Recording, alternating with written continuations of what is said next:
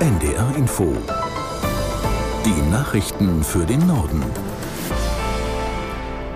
Um 15.32 Uhr mit Claudia Drews. Südafrika hat Israel vor dem höchsten Gericht der Vereinten Nationen Völkermord an den Palästinensern im Gazastreifen vorgeworfen.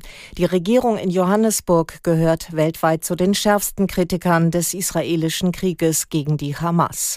Aus Johannesburg Stefan Überbach. Südafrika sei zutiefst besorgt über die Notlage der Zivilbevölkerung im Gazastreifen, heißt es in einer Erklärung der Präsidentschaft in der Hauptstadt Pretoria. Es gebe fortlaufend Berichte über Verbrechen gegen die Menschlichkeit und andere Kriegsverbrechen. Wegen der wahllosen Anwendung von Gewalt und der Vertreibung von Bewohnern habe das Land vor dem IGH, dem Internationalen Gerichtshof in Den Haag, Klage gegen Israel eingereicht. In der 84 Seiten langen Klageschrift wird der IGH um eine Anhörung in der kommenden Woche gebeten. In der Türkei sind heute früh bei landesweiten Razzien 190 Menschen festgenommen worden. Sie sollen Verbindungen zur Terrororganisation IS haben. Aus Köln Benjamin Weber. In 37 Städten und Provinzen hätten Polizei und Geheimdienst am Morgen Razzien durchgeführt. Das teilte der türkische Innenminister auf der Online-Plattform X, vormals Twitter, mit. Einzelheiten über die Identität der Festgenommenen und etwaigen Anschlagsplänen wurden zunächst nicht bekannt.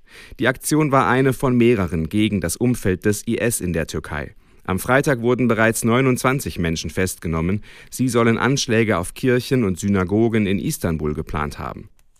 Zwischen London und dem europäischen Festland fahren zurzeit keine Züge. Grund ist ein überfluteter Eisenbahntunnel in der Nähe der britischen Hauptstadt.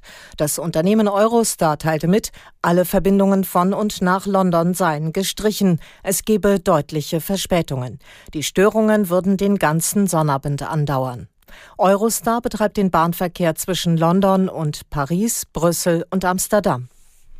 In den niedersächsischen Überflutungsgebieten stabilisieren sich aktuell die Wasserstände. Das liegt vor allem daran, dass es nicht mehr regnet. Entwarnung können die Behörden aber noch nicht geben. Aus Hannover Jasmin Janosch.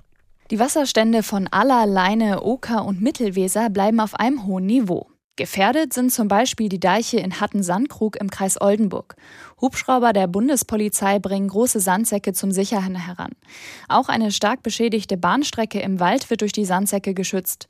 Ein Hubschrauber der Bundeswehr am Stützpunkt Nordholz steht aktuell in Bereitschaft und könnte ebenfalls jederzeit helfen.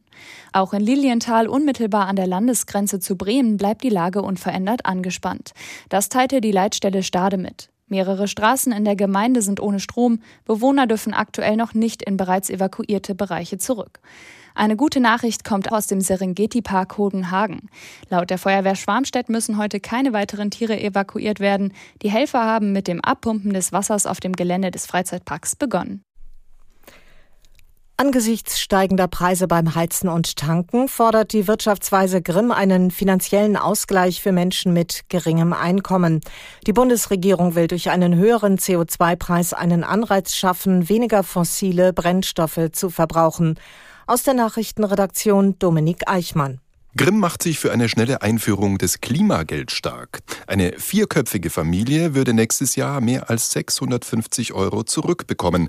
Das Klimageld habe eine sehr positive, umverteilende Wirkung von den hohen zu den niedrigen Einkommen. Das Finanzministerium meint dazu, bis 2025 soll die Förderung kommen. Staatssekretärin Hessel gibt allerdings zu, alle Einnahmen aus dem CO2-Preis seien schon verplant, beispielsweise für Klimaschutz oder die Förderung von Chipfabriken. Venedig verbietet künftig Stadtführungen mit Reisegruppen von mehr als 25 Personen. Damit will der Gemeinderat den Massentourismus beschränken. Auch sind Lautsprecher bei Führungen nicht mehr erlaubt. So sollen die Bewohner Venedigs vor Lärm geschützt werden. Die neuen Regeln gelten zum 1. Juni 2024. Eine weitere Maßnahme gegen den Tourismusansturm hatte Venedig schon früher beschlossen. Kurzbesucher zahlen ab April eine Eintrittsgebühr von 5 Euro.